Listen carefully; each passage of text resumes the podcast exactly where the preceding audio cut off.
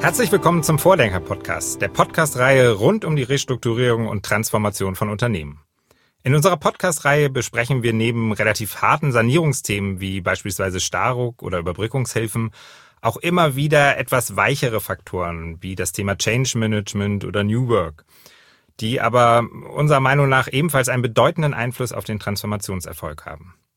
Denn in jedem Veränderungsprozess ist es wichtig, nicht nur die Ziele und Rahmenbedingungen zu ändern, sondern auch die Mitarbeiter mit auf die Reise zu nehmen, die Betroffenen also somit zu Beteiligten zu machen. Heute wollen wir über Methoden und Tools für den Restart, also den Start in das New Normal sprechen, der für Führungskräfte und Mitarbeiterinnen wiederum einen Veränderungsprozess darstellt.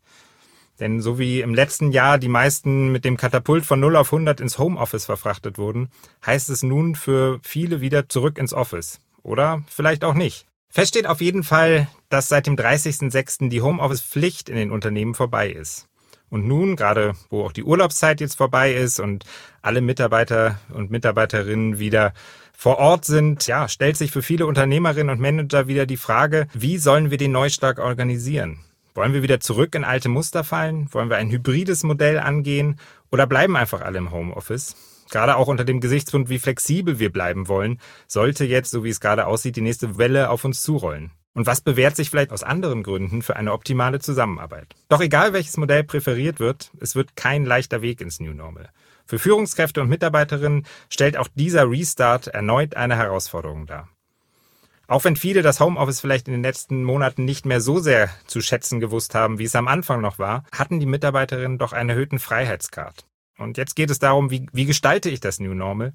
Und dabei helfen zum Glück Methoden und Tools, um das Ganze so konfliktfrei wie möglich zu gestalten. Und genau über diese Methoden und Tools möchte ich heute mit meinem Gast sprechen. Ich habe heute Antje Ströbe eingeladen. Sie ist zertifizierte Management-Trainerin und Coach, Projektberaterin, Konfliktmoderatorin und zeigt sich verantwortlich für die Weiterentwicklung des eigenen Unternehmens Ströbe und Kollegen. Hallo nach München, hallo Frau Ströbe. Hallo Herr Heinze. Frau Stöbe, ich habe eben schon Ihr Unternehmen angekündigt, aber vielleicht können Sie noch einmal ein bisschen näher erläutern, womit Sie und Ihre Kollegen sich so tagtäglich konkret beschäftigen. Also wir sind in erster Linie Führungskräfte, Trainer und Coaches, aber auch Moderatoren, Projektbegleiter und Change-Berater. Begleiter in den Veränderungsprozessen. Und uns geht es darum, unser Bestreben ist es, Menschen in verantwortungsvollen Jobs in Organisationen aller Art, also Konzerne, Mittelständler, Start-ups, Arztpraxen, Kindergärten, dabei zu helfen, zielorientiert und menschlich zu führen. Am langen Ende geht es um die Steuerung der hohen Ergebnisqualität. Und das tun wir seit vielen Jahren mit unserer Erfahrung, unserer exzellenten Ausbildung und dem einzigartigen Ströbe-Trainingssystem, das die Nachhaltigkeit bei unseren Kunden sichert. Durch Online- und Präsenzseminare, durch Bücher, Materialien und auch ein elektronisches Lerntool. Das hört sich ja schon mal vielversprechend an. Wenn Sie mal auf Ihre Erfahrung jetzt zurückblicken oder das, was Sie in den letzten Monaten erlebt haben, welche Herausforderungen haben Sie bisher erlebt bei der Gestaltung des New Normal? Also mit welchen, welchen Fragen sind Ihre Kunden auch auf Sie zugekommen? Also die spannendste und wichtigste Frage ist für die Führungskräfte und Mitarbeiter, wie bleiben wir so im Kontakt, dass wir einerseits unsere, das notwendige Maß an Teamorientierung erreichen und gleichzeitig zielorientiert arbeiten können. Und das Ganze natürlich noch in dem Kontext, dass es ja für die meisten von uns ein großer Umbruch war, zu Hause zu arbeiten. Es gibt auch Teams, die da schon viele Erfahrung haben. In unserer Firma zum Beispiel ist es so, wir sind alle im Homeoffice schon seit vielen Jahren oder Vertriebsteams sind ja auch oft nicht beieinander, vielleicht nicht im Homeoffice, aber arbeiten seit Jahren virtuell zusammen. Und von denen konnte man schon eine ganze Menge lernen, was gute Zusammenarbeit in, im virtuellen Kontext bedeutet. Und in den Kontext würde ich das auch gerne stellen, dass es eben durch Corona geboostet wurde, stark forciert wurde, aber die Idee, so zu arbeiten, gab es ja vorher auch schon. Und das, davon kann man profitieren und jetzt auch bei der Wiedereinführung des Standort-Offices wieder drüber nachdenken, wirklich das gut zu sortieren. Was brauchen wir wirklich? Und Corona ist ein Aspekt. Der, der andere Aspekt, was ich bei meinen Kunden erlebe, dass sie natürlich sehr drüber nachdenken, wie können sie die Kosten senken ähm, die Immobilienmanager sind ja schwer am Rechnen. Brauchen wir noch Arbeitsplätze in der City in Frankfurt, München, Hamburg? Oder wenn die in London sitzen, stellt sich die Frage noch intensiver. Und auch, äh, wie sieht's denn aus? Bekommen wir überhaupt die guten Fachkräfte an unseren Standort, wo unsere Büros sind? Ich habe einen Kunden im Erzgebirge, der stellt seine Projektleiter ein vor Ort, wo die wohnen. Die arbeiten von Anfang an virtuell, weil die nicht ins Erzgebirge kommen würden als gute Softwareentwickler und Projektleiter. Also hängt es auch vom Geschäftsfeld und vom Standort des Unternehmens ab, welche Varianten sinnvoll sind. Und was Corona aktuell bedeutet, ist natürlich im Moment das äh, heißeste Thema. Aber ich würde es gerne in größeren Kontext einsortieren. Und natürlich brauchen wir auch klare Spielregeln und Rahmenbedingungen für Menschen, wo Online-Arbeiten nicht möglich ist. Also wenn meine Spülmaschine kaputt ist, brauche ich einen Profi, der in meine Küche kommt und mir die repariert. Und wenn mein Kind eine schwere Wunde hat, die ich nicht selber verarzten kann, brauche ich einen Arzt, der das professionell versorgt. Also nur als Beispiel. Und da braucht man auch klare Spielregeln. Wie gehen wir denn damit um, dass sich alle sicher fühlen und gut betreut. Sie sagten einerseits, das hängt vom Geschäftsumfeld ab, aber sicherlich spielen auch noch andere viele Faktoren rein. Aber wenn ich jetzt als Unternehmen wirklich ganz konkret davor der Frage stehe, was ist jetzt für mich die richtige Lösung? Also welche Optionen habe ich überhaupt? Genau, es sind kreative Ideen und Lösungsansätze gefragt und dieses Infragestellen des bisherigen, so wie es vor Corona war, so soll es wieder werden, das würde ich unbedingt empfehlen. In Organisationen aller Art, übrigens auch im Bildungsbetrieb. Also mir persönlich stößt es ziemlich auf, dass jetzt immer so getan wird, als wäre der Präsenzunterricht schon immer das Tollste auf der Welt gewesen. Fragen Sie mal die Kinder, die sehen das nicht unbedingt durchgängig so. Also kreative Ideen und Lösungsansätze sind gefragt und da haben wir halt haben wir die drei Optionen: vollumfängliche Rückkehr an den Arbeitsplatz, aber bitte so, dass sich wirklich auch alle sicher fühlen, sonst sind ja die Konflikte vorprogrammiert. Die hybriden Modelle, zum Beispiel die Allianz hier in München macht jetzt zwei Tage Präsenz, Pflicht pro Woche, drei Tage Homeoffice. Nur als ein Beispiel. Oder weiterhin komplett online gibt es sicherlich auch Möglichkeiten. Und uns ist wichtig, unsere, eine unserer Kernbotschaften ist, führen heißt klar sein. Das heißt, klare Regeln, klare Rahmenbedingungen schaffen, möglicherweise auch gemeinsam erarbeiten und dadurch Zusammenhalt schaffen, als wichtige Führungsaufgabe Kohäsion und Lokomotion, die Ziele zu erreichen, weil darum geht's ja am langen Ende, als Team gemeinsam die Ziele zu erreichen. Und jedes Modell, egal was die Unternehmer, die Manager, die Mitarbeiter wählen und gemeinsam erarbeiten, braucht klare Vereinbarungen und dann angepasst an diese Situation und auch an den Entwicklungsstand der einzelnen Menschen, der Teams, professionelle angepasste Führung. Und das kennen unsere Kunden schon seit vielen Jahren. Das ist auch jetzt nichts wahnsinnig Neues, nur es ist wieder eine herausfordernde Situation und wir werden uns Zeit dafür nehmen müssen, die so zu gestalten, dass wir niemanden verlieren, den wir nicht verlieren wollen, dass wir unsere Ziele erreichen, unsere Kunden behalten und vor allen Dingen hoffentlich auch ein bisschen Spaß bei der Arbeit haben, weil deswegen gehen wir ja auch alle ins Geschäft rein und wollen Spaß haben und Kontakte und Austausch mit unseren Kunden, mit unseren Kollegen. Mhm. Und da gibt es dann die Herausforderungen, die zu bewältigen sind. In jedem Modell, Sie beschrieben haben. Aber es gibt, gibt ja. wichtige Dinge, die in jedem Modell, also wie gesagt, eine klare Vereinbarung, professionelle Führung, das gilt in jedem Modell. Wenn wir uns jetzt mal die einzelnen Modelle angucken, also wenn wir jetzt mal, Sie hatten als erstes genannt die vollumfängliche Rückkehr an den Arbeitsplatz. Ähm, welche Herausforderungen sehen Sie da ganz konkret? Also ganz konkret sehe ich die Herausforderungen, wie gestalten wir das so, dass sich alle Corona-safe fühlen. Ich habe eine Kundin, die erzählt mir, ihr Chef, sie ist in der Buchhaltung und ihr Chef muss sich immer noch neben sie stellen und das auch noch ohne Maske, um Zahlen gemeinsam vor ihrem Bildschirm anzuschauen. Der hat es immer noch nicht kapiert, dass man das auch online machen könnte oder wenigstens ein bisschen Abstand halten und die Maske aufsetzen. Die fühlt sich nicht sicher. Also wie können wir das Ganze so gestalten, dass wir, dass sich alle Beteiligten sicher fühlen, dass wir noch flexibler werden als bisher mit den Zeiten, weil volle U-Bahnen, wissen wir aus dem letzten Winter und Herbst, sind ein Risiko und dass wir die Chance nutzen, die Art der Zusammenarbeit neu zu sortieren. Ich finde, das ist eine wunderbare Chance zu sagen, komm, lass uns mal schauen, wie ist es denn bisher gelaufen, wie wollen wir es in Zukunft gestalten. Diese Optimierungsansätze systematisch suchen, nicht einfach weiter so bisher, so wie es vor Corona war weil da sind die Enttäuschungen vorprogrammiert, weil die ein oder anderen doch sicherlich auch Vorteile gesehen haben mit dem Homeoffice. Mhm. Und wenn ich jetzt in Zukunft wieder anderthalb Stunden ins Büro fahre mit der S-Bahn, dann ich, möchte ich schon gern wissen, warum das sinnvoll ist. Genau, und ich denke auch, dass es im ersten Schritt oft die kleinen Dinge sein werden, die dann vielleicht stören und die dann auch zu Konflikten führen können. Also im Homeoffice hat man einen abgeschirmten Raum gehabt, auch in den meisten Fällen. Ähm, es kam niemand an, der nur mal kurz eine Frage hatte, der noch mal kurz eine Aufgabe mit herangetragen hat. Auch dieses ganze Thema Meetings mit, mit Selbstdarstellern, die vielleicht einen zu hohen Redeanteil haben. Das sind alles Sachen, die, die mhm. kennen wir noch von vor zwei Jahren. Ähm, und das sind wahrscheinlich auch so die mhm. ersten Themen, die uns wirklich, wenn wir dann zurück wieder ins Office kommen, uns auch wirklich stören werden und wo wir uns erstmal wieder dran gewöhnen müssen. Es gibt ja aber sicherlich auch noch andere Konflikte, die ein bisschen weitreichender sind, wenn jetzt alle wieder ins Büro kommen. Also ich denke, es geht einerseits darum, natürlich das persönliche Umfeld gut abzuchecken. Weiß, die Führungskraft weiß das Team jeweils voneinander, wo die Einzelnen stehen, wie es auch im privaten Umfeld aussieht und was beim Wiederreinkommen zu beachten ist. Also wenn sich eine Familie jetzt gut organisiert hat und äh, oder auch mit der Seniorenbetreuung und auf einmal muss man wieder präsent sein, könnte es da schon Konflikte geben. Sagen, Mensch, ich habe das sehr genossen, jeden Mittag mit meinen Kindern zu essen und konnte meine Partnerin oder meinen Partner sehr entlasten.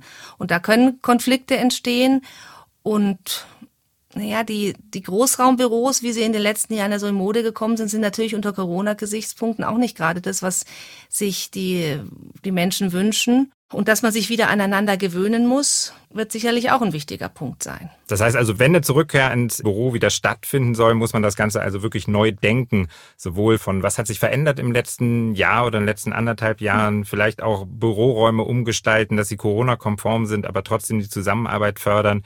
Also wirklich nicht, auch wenn man sagt, man möchte wieder hundertprozentig zurück ins Office gehen, dass man nicht wieder in den alten Zustand zurückkehrt, sondern das Ganze neu denkt, aber trotzdem hundertprozentige Präsenz hat. Genau, wenn es gute Gründe gibt.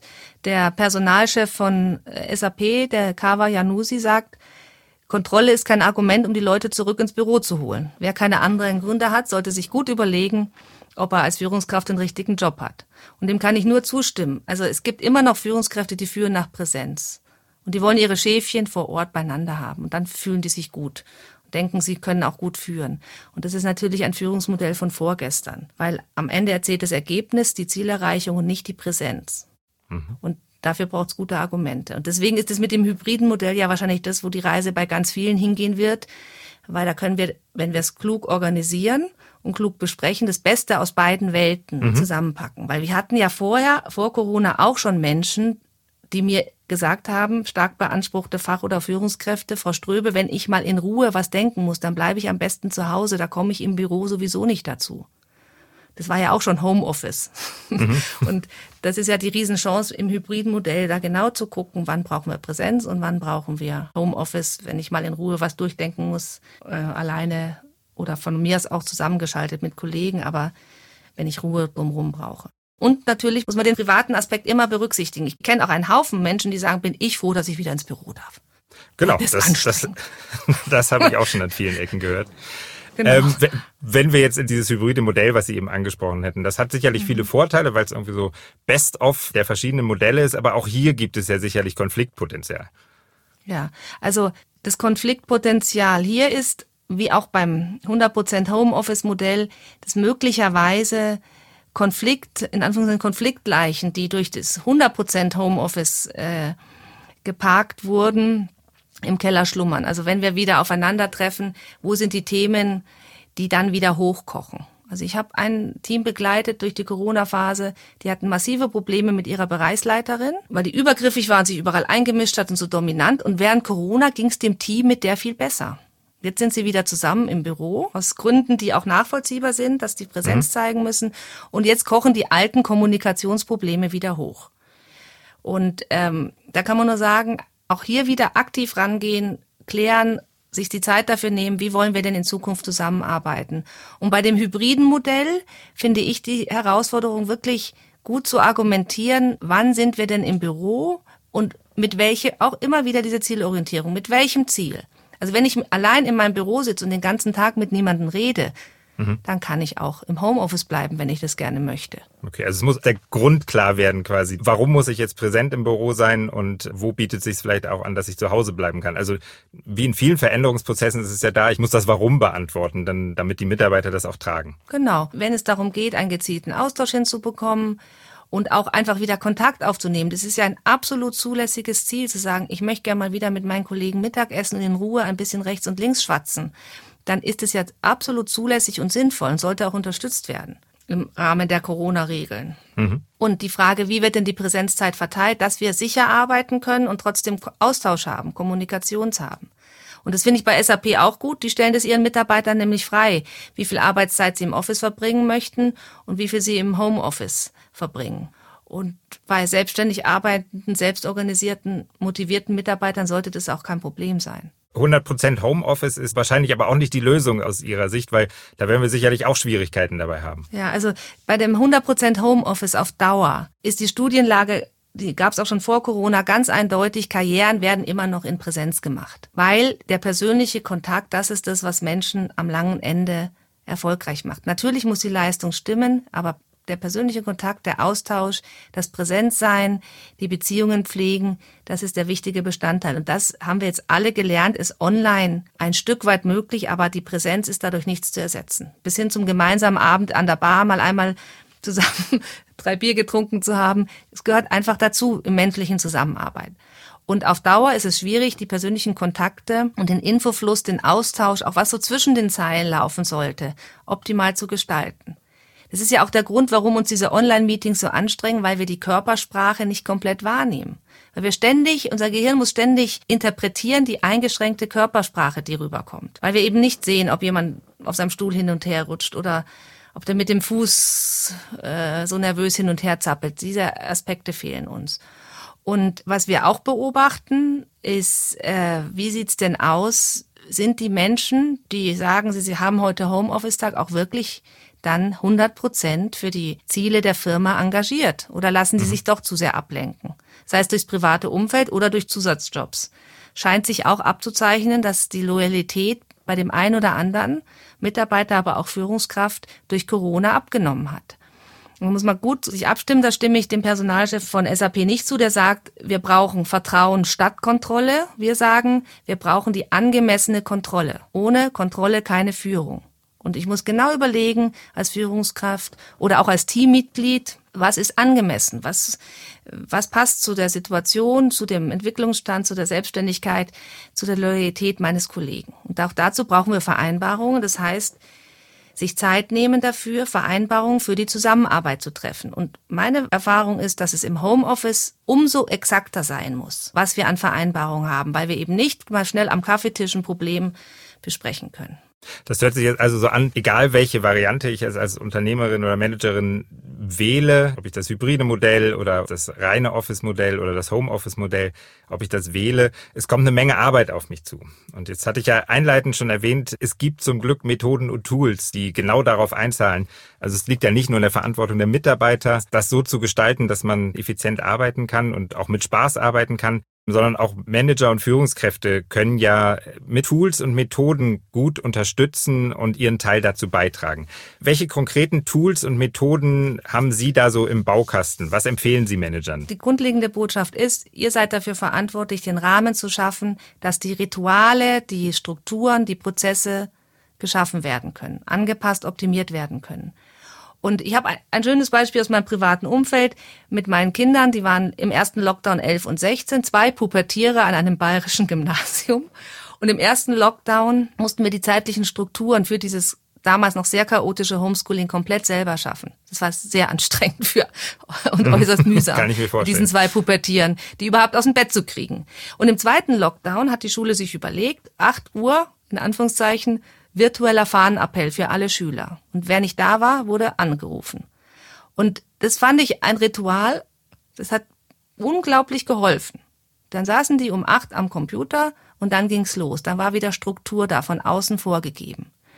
Und das ist so ein Beispiel für Strukturen und Absprachen, sagen, was sind unsere Rituale? Und das gilt übrigens im Büro genauso gibt es eine, eine gemeinsame virtuelle Kaffeerunde, was wir aus dem agilen Management kennen, die Daily Stand-ups in der Früh. Passt es zu uns, zu unserer Herausforderung, zu, so wie wir arbeiten und arbeiten wollen? Diese Strukturen zu schaffen und auch online über den Tag verteilt in Kontakt zu bleiben. Ich habe eine Kundin, die hat mir schon vor vielen Jahren gesagt, als Leiterin eines internationalen Vertriebsteams, sie ruft alle ihre Mitarbeiter in der Früh kurz an und dann weiß sie, wie es denen geht. Das ist die menschliche Zusammenarbeitskohäsionsseite und dann Rest des Tages das zielorientierte Abstimmen von Vertragsklauseln, was weiß ich, machen die über Chats. So. Und solche Rituale, Strukturen zu entwickeln, das ist die Arbeit ähm, der Führungskraft. Da gibt's fünf Leitfragen aus unserer Sicht, die es zu beachten gibt im Homeoffice oder in den hybriden Modellen. Nämlich hat das Team alles an technischer Infrastruktur und auch die notwendigen Kompetenzen, um die zu nutzen. Also ist ja schön, wenn wir Confluence haben, nur wenn wir nicht wissen, wie es funktioniert, dann nützt es ja auch nichts. Und wenn es keine Vereinbarung gibt, wie wir damit arbeiten. Gibt es klare Ziele und Strukturen? Und Ziele heißt ja auch Teamziele. Das ist ja auch im agilen Management und OKR die äh, letzten Jahre wieder sehr betont worden, das Thema Teamziele. Wir würden es noch einen Schritt weiter sehen. Am langen Ende muss jeder für sich persönlich wissen, was habe ich an Zielen zu erreichen. Klare Ziele und Strukturen sind die vereinbart. Und wird umfassend und sinnstiftend kommuniziert und informiert. Ist ja in jedem Team ein Thema. Ich weiß nicht Bescheid, ich habe zu viele Informationen, mein Chef steht nicht für Fragen zur Verfügung. Dieses ganze Thema, das kennten wir schon vor Corona und das hat natürlich massiv an Bedeutung zugenommen. Umfassend und sinnstiftend zu kommunizieren, hm. Austausch und informieren One Way. Und was tun wir, wenn das jetzt ein Langstreckenlauf wird mit mit Homeoffice oder zumindest teilweise Homeoffice. Wie wird das Team als Gemeinschaft einer Gruppe von Menschen, die gemeinsam Ziele erreichen sollen, systematisch entwickelt und empowered, das heißt befähigt, die Herausforderungen so zu bewältigen, dass die Führungskraft sich immer weniger einmischen muss und immer weniger operativ steuern muss und für andere Themen, grundlegende Themen Zeit hat. Und das führt uns zu dem fünften Punkt, wie kann denn Lernen und Weiterentwicklung sichergestellt werden? Weil was ja während Corona ein bisschen in den Hintergrund getreten ist, aber jetzt wieder gnadenlos zuschlägt, ist der Fachkräftemangel. Und Menschen bleiben bei ihren Arbeitgebern, wenn sie Weiterentwicklungsmöglichkeiten sehen. Und wenn die anderen vier Punkte, die ich gerade genannt habe, ähm, abgedeckt sind. Wenn die sich im Chaos verlieren, das Gefühl haben, sie kommen nicht weiter, dann sind die so schnell weg, sind sie, sagen wir so, sind die noch schneller weg, als sie es vor Corona waren.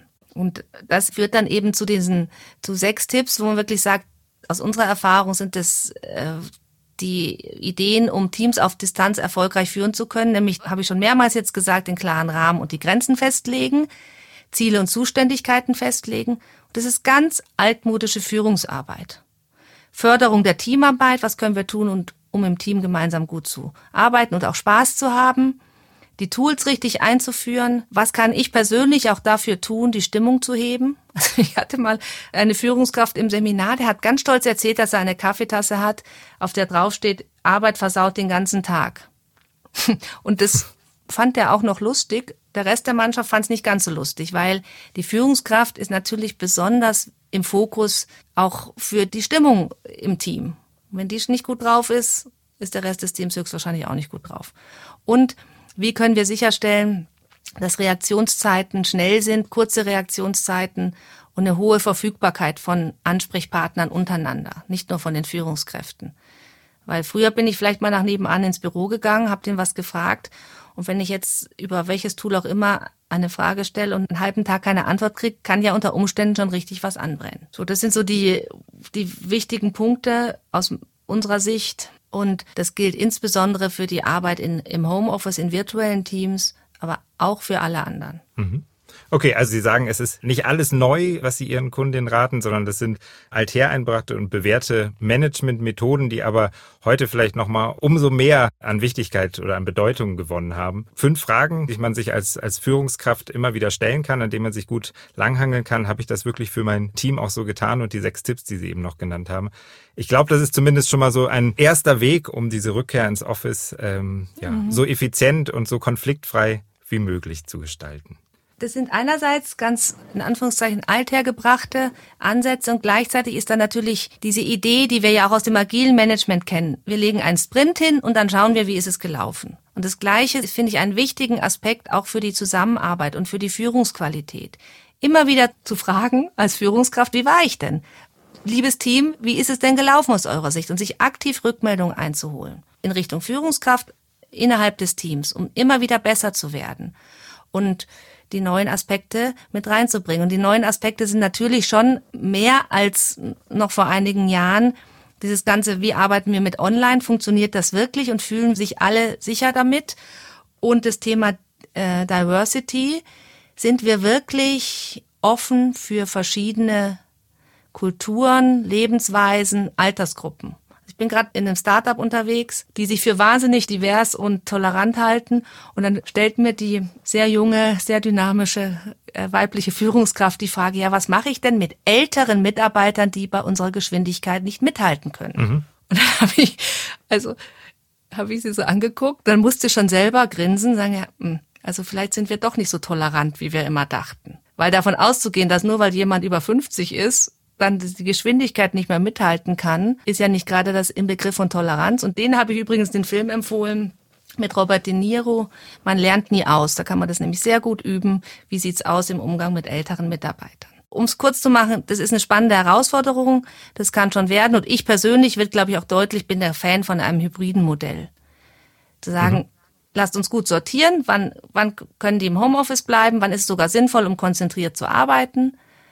Und schafft auch Lebensqualität bei den Menschen, die im Homeoffice bleiben dürfen, im privaten Bereich und dadurch höhere Motivation. Und wann brauche ich sie wirklich vor Ort? Gerade wenn man jetzt denkt, dass ja diese drei Modelle, die wir heute im Podcast besprochen haben, ja auch zukünftige Modelle sein sollen. Also jetzt auch nicht nur vielleicht den Winter über gelten sollen, sondern wirklich das Zukunftsmodell sind, wie wir Unternehmen und Organisationen modern aufstellen wollen, so dass wir effizient arbeiten können, aber vielleicht den Spaß an der Arbeit, den hatten Sie auch schon erwähnt, ähm, noch ein wenig steigern können damit auch und die neu gewonnenen Freiheiten nicht komplett aufgeben müssen. Genau. Damit sind wir auch schon am Ende unseres heutigen Vordenker-Podcasts angekommen. Zu Gast war heute Antje Ströbe von Ströbe und Kollegen. An dieser Stelle schon einmal vielen Dank für Ihre Zeit und die wertvollen Informationen, die Sie uns gegeben haben, Frau Ströbe. Sehr gerne. Unser Thema war heute die Motivation von Mitarbeitern und Mitarbeiterinnen beim Einstieg in das New Normal, also die Rückkehr in welches Modell auch immer und mit welchen Führungsmethoden Führungskräfte dabei unterstützen können.